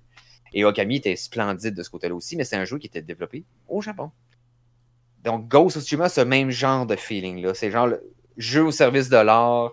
Euh, écoute, l'histoire est très basique. C'est une histoire d'invasion puis de rédemption de ton personnage où ce qui va comme avoir à être en conflit avec son code d'honneur. Mais Moses, que tout le package est fait pour rendre l'expérience tripante. Euh, je- écoute, c'est aussi, sinon meilleur que, que. Aussi bon, sinon meilleur que Horizon Zero Dawn dans un style complètement nouveau. Wow, wow. Euh, c'est aussi bon que les Praise le disent. C'est selon moi le jeu de l'année. À ce point-là, ok, bien, bien avant celui qu'on va parler la semaine prochaine. ou- Ben, je t'explique pourquoi. C'est que le- celui, le- celui qu'on va parler la semaine prochaine avait des attentes à respecter. Et il y a des choses qui ont été adressées dans le jeu qui ont été faites en fonction du jeu d'avant. Lui ne repose que sur son propre mérite. A à installer une nouvelle franchise. Et il le fait de façon tellement grandiose. Il le fait de façon minutieuse. Et il n'y a Comme- pas un détail qui est laissé au. euh, au, euh, Tu sais, il n'y a rien qui est manqué dans ce jeu-là. Tout est réussi. Y a pas... Je peux pas te dire une faille qui me vient à l'esprit qui pourrait rendre l'expérience. Même les choses répétitives sont le fun parce que le gameplay, pendant que tu es fait, tu as hâte d'y retourner. Donc, il n'y a pas vraiment de faille. Il n'y a pas de. Il n'y a pas de perfection. Il n'y a pas de point qui est meilleur que tout l'ensemble des jeux qui ont jamais été faits. Mais mais- c'est l'ensemble. L'ensemble est tellement flawless que je peux juste applaudir et, et dire de ce jeu-là, wow. Euh, ça justifie ses ventes. Euh, c'est un, jeu- vous avez jamais joué un type de, euh, vous avez jamais joué à un jeu comme ça. Mais en même temps, vous avez joué de nombreuses fois à un jeu comme ça. C'est-à-dire que ça, c'est hyper familier comme gameplay. T'as la- t'as- t'as l'impression de revivre tes bons moments de Skyrim puis d'Assassin's Creed 2. Wow, ok. Exploration versus gameplay versus. Tu sais, puis t'as hâte d'y retourner, j'arrête de jouer, puis là, j'en parle là, j'ai hâte de jouer tantôt, j'ai hâte que le show finisse pour pouvoir continuer. C'est ah, la musique. Ah, En passant, il y a- tu peux jouer en différents modes. Le jeu au départ, il te, il il te donne cette option-là. Tout d'abord, tu peux jouer en doublé en français, doublé en anglais, qui est la, la- la méthode principale que j'avais été réduit, parce que c'est un jeu fait aux États-Unis, right? Mais, ils ont fait un samurai mode. C'est le samurai movie mode, c'est-à-dire que le jeu est en japonais, sous-titré en anglais. Ok. Et là, ils ont pris des bons acteurs de voice acting en, en japonais pour avoir la langue de, de l'époque et tous les protagonistes parlent japonais dans le jeu. Moi, c'est le mode que j'ai pris pour que ça fasse comme les vieux films de samouraï. T'as aussi un mode Kurosawa. Kurosawa qui est euh, basé sur le, réalisateur Akira Kurosawa qui a fait tous les films de samouraï des années 50-60. Et le jeu va avoir, un, va avoir un filtre en noir et blanc avec contraste ex- surexposé pour te donner le feel des vieux films de samouraï des années 50. Donc tu peux faire le jeu complètement comme ça, là, au complet. Là. Malade. Oui, Malade. tout à fait. Euh, honnêtement, il y a, c'est une lettre d'amour au vieux, au vieux cinéma de samouraï. C'est, euh, euh, un game, un, un- un système de combat qui est pas aussi punitif que Dark Souls, avec des façons de le rendre plus facile, plus plus euh, plus malléable pour toi, parce que le jeu te donne des options de, de pouvoir le rendre un peu plus euh, plus aisé, plus, plus, plus, naturel. Et ils ont même patché le jeu récemment pour te donner un low intensity mode pour les combats pour que tu aies plus le temps de, de aller stratégie versus euh, pure action et réflexe. Mais pour les hardcore qui jouent à Dark Souls, le jeu peut aussi te donner ce genre de feeling-là. Donc, honnêtement, Ghost, j'ai euh, été. Pendant les 12 premières heures, je continuais d'être waouh, la gueule à terre. Et je suis même pas rendu. J'ai peut-être. J'ai même pas la moitié de fait encore. Puis je veux pas me rendre vite. Je veux prendre le temps de l'absorber. Mon feeling, c'est que je vais passer une centaine d'heures dans le jeu-là. Facile. Wow. Wow. Facile. J'ai donc, j'ai du fun, là, regarde, il est vraiment trippant. Eric, euh, je pense que tu me l'as vendu euh, pas mal. Je te dis pas que je vais aller l'acheter cette semaine parce que j'ai Non, euh, j'ai un backlog, j'ai un backlog Ah ouais. à, à aller chercher. J'ai des jeux et des jeux et des jeux que j'ai achetés dans les dernières années. Il faut, faut je me Il va, être la- la- il va être excellent l'année prochaine. Ben c'est ça exactement. C'est Donc, juste que de jouer maintenant, je vois à quel point, parce que j'ai fait successivement Last of Us Part 2 et Ghost of Tsushima. Fait que là, présentement, je suis en train d'expérimenter ce que le gaming a de meilleur à offrir technologiquement parlant maintenant. Ouais, c'est ça exactement. De- Dans le deux chefs-d'œuvre, deux chefs-d'œuvre coup sur coup. Et c'est-. Puis, et j'en avais parlé au show de radio. Je l'ai pas dit pendant que ta, ta, ta, ta, section euh, Qu'est-ce qu'on a joué cette semaine parce que c'est là deux semaines. Mais pour me, clin- pour me nettoyer le palais entre les deux jeux, entre Last of Us Part 2 et euh, Ghost of Tsushima, étant donné que Part 2 était très, euh, très pesant, Oui, j'ai décidé d'y aller plus jovial. J'ai refait que ce que j'avais pas fait depuis euh, 7-8 ans. J'ai refait successivement Portal 1 et Portal 2. Oh, ok. On parle de d'un autre, un autre créneau, là, un autre type de jeu. Là. Juste pour me. Portal 2 pas pris une ride. Ce jeu-là est malade. là. Euh.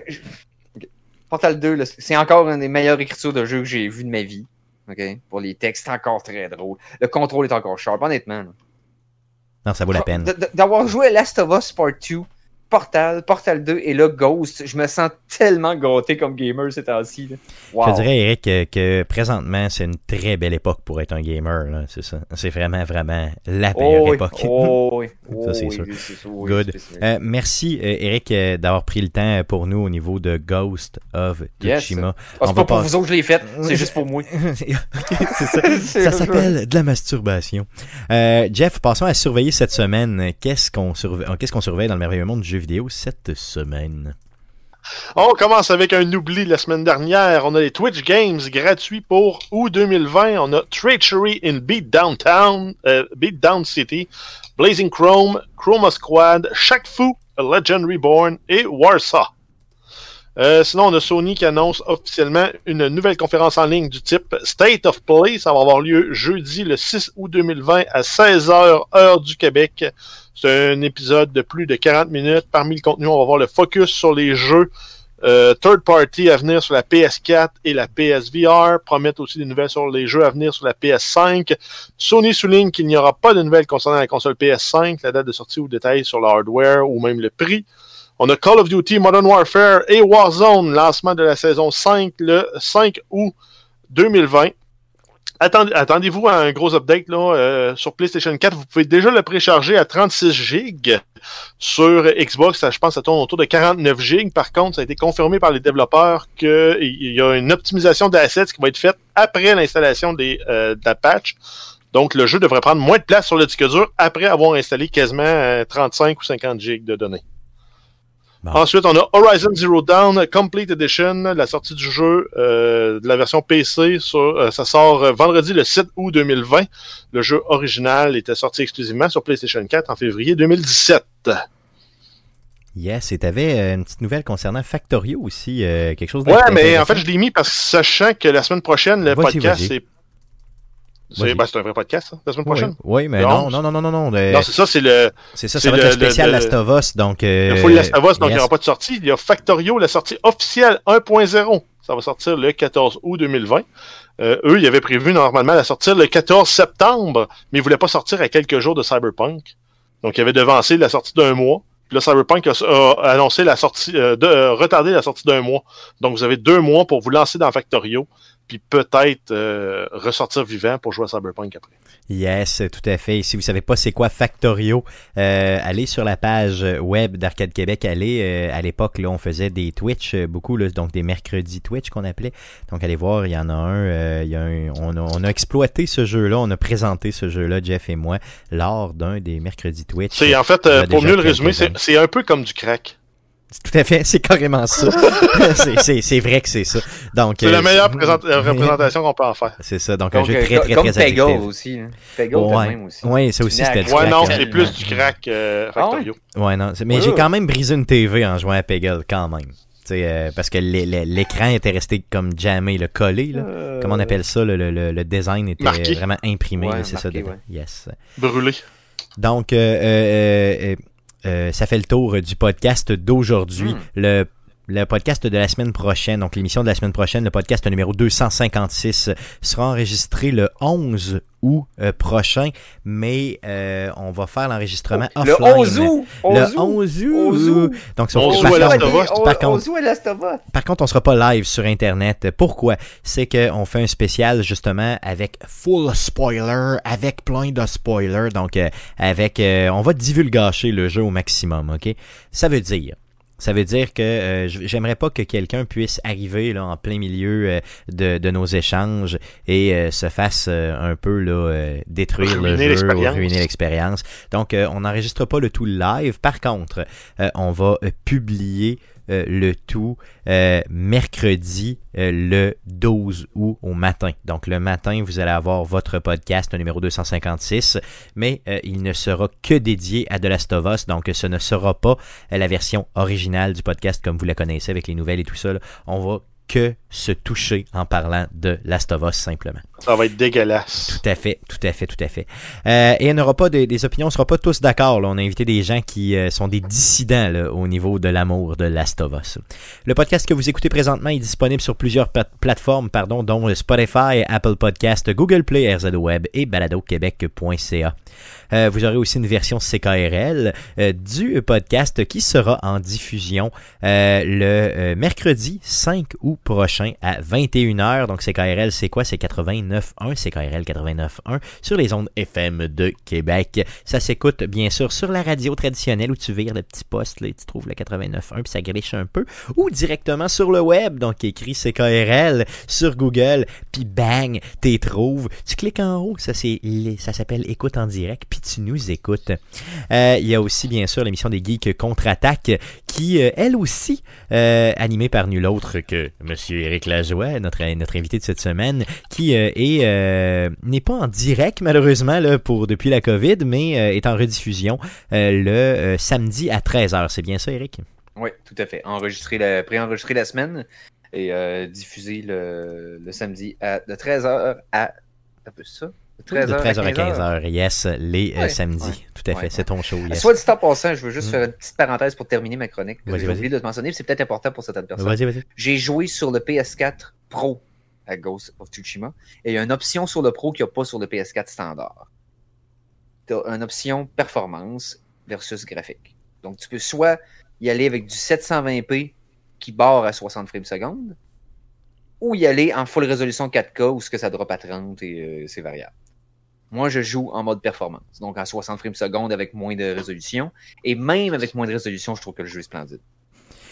C'est sûr que voilà. c'est sûr qu'en ayant la PlayStation 4 Pro, je pense que c'est là que l'expérience ultime se fait là, au Et niveau des j'ai d'ailleurs hâte, euh, mais, mais- mais que je me procure le PS5, euh, de voir le jeu upscalé au PS5. Ça va être malade. Ça va juste être malade. Là, tu vas voir comme tout, euh, tout ce qui est le mieux en même temps, clairement. Et je sais déjà, euh, euh, je sais déjà quand est-ce que je vais avoir mon PS5, c'est déjà, euh, c'est déjà confirmé. dans Oui, ok, plan. Ok, T'as ouais. déjà budgété? être- J'ai déjà budgété, ça va être en mars 2021.